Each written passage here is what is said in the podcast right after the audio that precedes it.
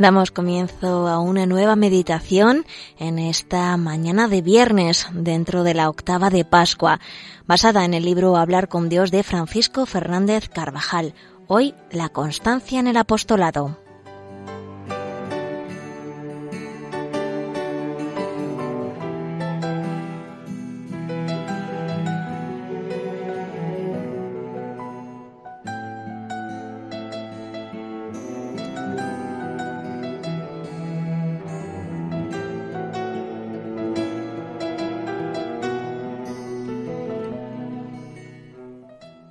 Jesucristo es la piedra angular. Ningún otro puede salvar. Bajo el cielo no se nos ha dado otro nombre que pueda salvarnos.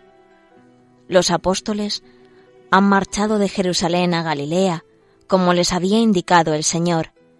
Están junto al lago, en el mismo lugar, o en otro semejante, donde un día los encontró Jesús y los invitó a seguirle ahora han vuelto a su antigua profesión, la que tenían cuando el Señor los llamó. Jesús los halla de nuevo en su tarea. Acaeció así. Estaban juntos Simón Pedro y Tomás, llamado Dídimo, Natanael, que era de Cana de Galilea, los hijos de Zebedeo, y otros dos de sus discípulos. Son siete en total. Es la hora del crepúsculo otras barcas han salido ya para la pesca. Entonces les dijo Simón Pedro, Voy a pescar. Le contestaron, Vamos también nosotros contigo.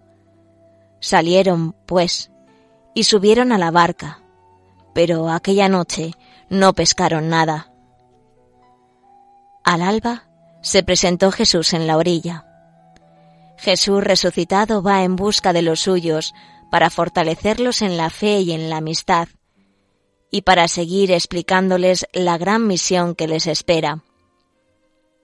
Los discípulos no se dieron cuenta de que era Jesús, no acaban de reconocerle. Están a unos doscientos codos, a unos cien metros. A esa distancia, entre dos luces, no distinguen bien los rasgos de un hombre, pero pueden oírle cuando levanta la voz. ¿Tenéis algo que comer? les pregunta el Señor. Le contestaron, No. Él les dijo, Echad la red a la derecha de la barca y encontraréis. Y Pedro obedece. La echaron y ya no podían sacarla por la gran cantidad de peces. Juan confirma la certeza interior de Pedro. Inclinándose hacia él, le dijo, Es el Señor. Pedro, que se ha estado conteniendo hasta este momento, salta como impulsado por un resorte. No espera a que las barcas lleguen a la orilla.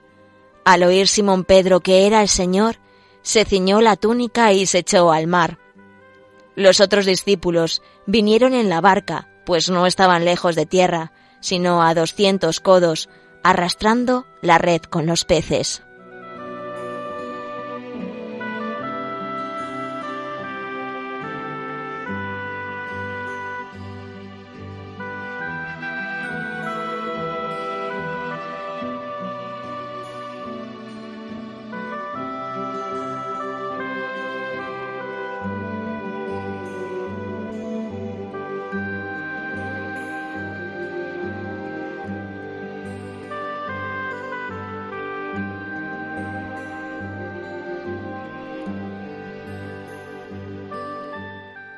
El amor de Juan distinguió inmediatamente al Señor en la orilla.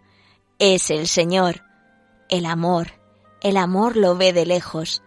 El amor es el primero que capta esas delicadezas. Aquel apóstol adolescente, con el firme cariño que siente hacia Jesús, porque quería a Cristo con toda la pureza y toda la ternura de un corazón que no ha estado corrompido nunca, exclamó, Es el Señor. Por la noche, por su cuenta, en ausencia de Cristo, habían trabajado inútilmente. Han perdido el tiempo. Por la mañana, con la luz, cuando Jesús está presente, cuando ilumina con su palabra, cuando orienta la faena, las redes llegan repletas a la orilla. En cada día nuestro ocurre lo mismo. En ausencia de Cristo, el día es noche, el trabajo estéril. Una noche más, una noche vacía, un día más en la vida. Nuestros esfuerzos no bastan, necesitamos a Dios para que den fruto. Junto a Cristo, cuando le tenemos presente, los días se enriquecen. El dolor, la enfermedad, se convierten en un tesoro que permanece más allá de la muerte. La convivencia con quienes nos rodean se torna junto a Jesús un mundo de posibilidades de hacer el bien, por menores de atención, aliento, cordialidad, petición por los demás. El drama de un cristiano comienza cuando no ve a Cristo en su vida, cuando por la tibieza, el pecado o la soberbia se nubla su horizonte, cuando se hacen las cosas como si no estuviera Jesús junto a nosotros, como si no hubiera resucitado. Debemos pedirle mucho a la Virgen que sepamos distinguir al Señor en medio de los acontecimientos de la vida, que podamos decir muchas veces es el Señor. Y esto, en el dolor y en la alegría, en cualquier circunstancia. Junto a Cristo, cerca siempre de Él, seremos apóstoles en medio del mundo, en todos los ambientes y en todas las situaciones.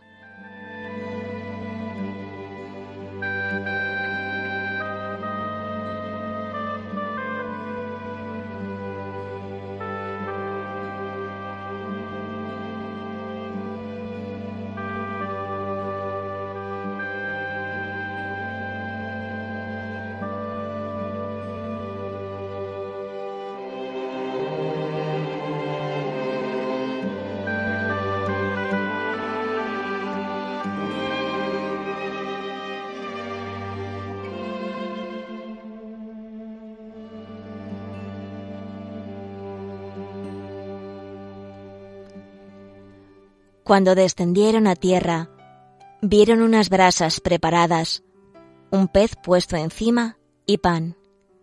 Jesús les dijo, Traed algunos de los peces que habéis pescado ahora. Subió Simón Pedro y sacó a tierra la red llena de ciento cuarenta y tres peces grandes. Y aunque eran tantos, no se rompió la red. Los santos padres han comentado con frecuencia este episodio, diciendo que la barca representa la Iglesia, cuya unidad está simbolizada por la red que no se rompe. El mar es el mundo. Pedro, en la barca, simboliza la suprema autoridad de la Iglesia. El número de peces significa los llamados. Nosotros, como los apóstoles, somos los pescadores que han de llevar a las gentes a los pies de Cristo, porque las almas son de Dios. ¿Por qué contó el Señor tantos pecadores entre sus apóstoles? ¿Qué cualidad vio en ellos nuestro Señor? Creo que había una cosa que apreció particularmente en quienes habían de ser sus apóstoles, una paciencia inquebrantable. Han trabajado toda la noche y no han pescado nada. Muchas horas de espera en las que la luz gris de la aurora les traería su premio, y no lo ha habido. Cuánto ha esperado la Iglesia de Cristo a través de los siglos, extendiendo pacientemente su invitación y dejando que la gracia hiciera su obra. ¿Qué importa si en un sitio o en otro ha trabajado duramente y recogido muy poco para su Maestro?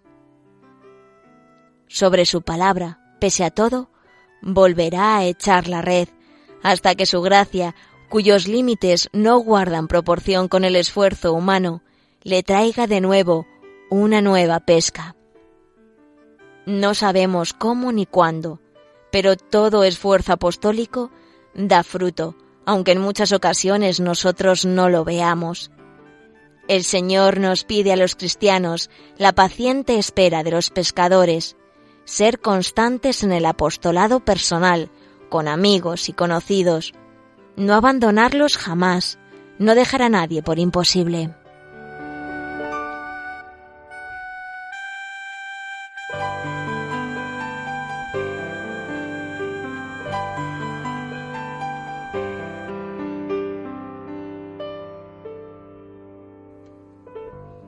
La paciencia es parte principal de la fortaleza y nos lleva a saber esperar cuando así lo requiera la situación, a poner más medios humanos y sobrenaturales, a recomenzar muchas veces, a contar con nuestros defectos y con los de las personas que queremos llevar a Dios. La fe es un requisito imprescindible en el apostolado, que muchas veces se manifiesta en la constancia para hablar de Dios, aunque tarden en venir los frutos. Si perseveramos, si insistimos bien, convencidos de que el Señor lo quiere, también a tu alrededor, por todas partes, se apreciarán señales de una revolución cristiana. Unos se entregarán, otros se tomarán en serio su vida interior y otros, los más flojos, quedarán al menos alertados.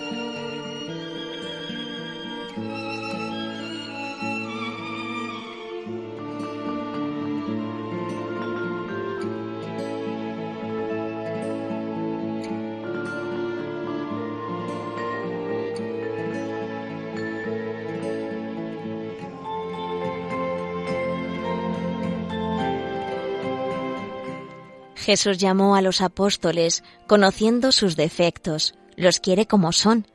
A Pedro le dirá, después de haber comido con ellos aquella mañana, Simón, hijo de Juan, ¿me amas más que estos?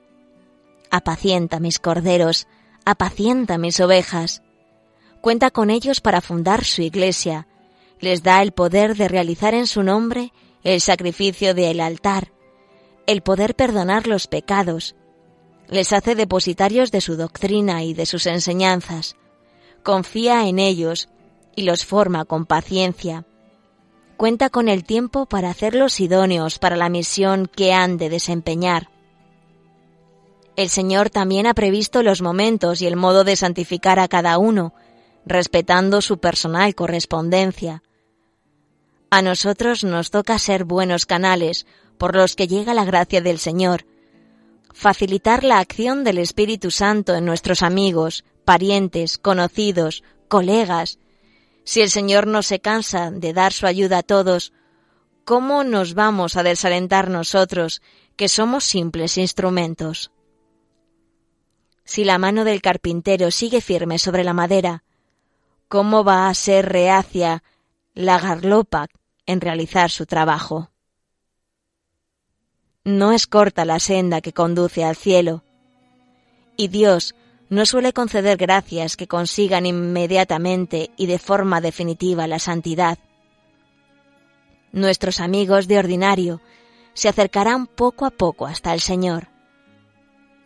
Encontraremos resistencias, consecuencia muchas del pecado original que ha dejado sus secuelas en el alma y también de los pecados personales.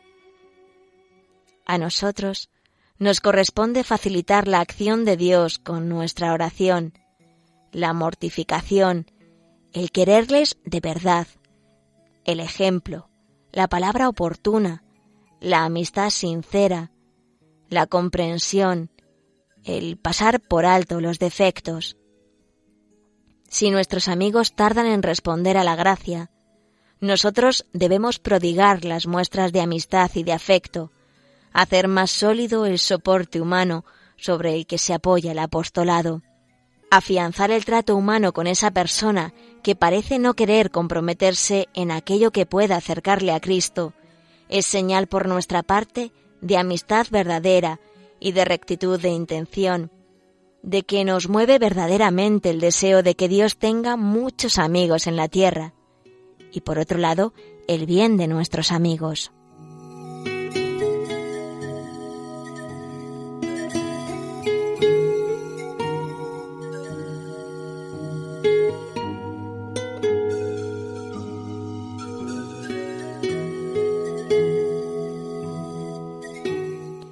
El Evangelio nos muestra cómo el Señor era amigo de sus discípulos, dedicándoles todo el tiempo necesario.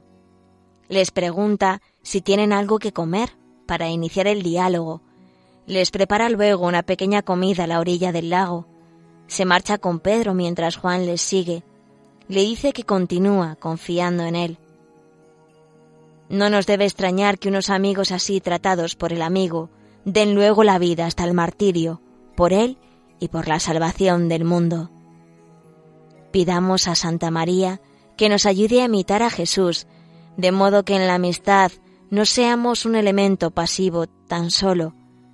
Tienes que convertirte en verdadero amigo de tus amigos, ayudarles, primero con el ejemplo de tu conducta y luego con tu consejo y con el ascendiente. Y luego con tu consejo y con el ascendiente que da la intimidad.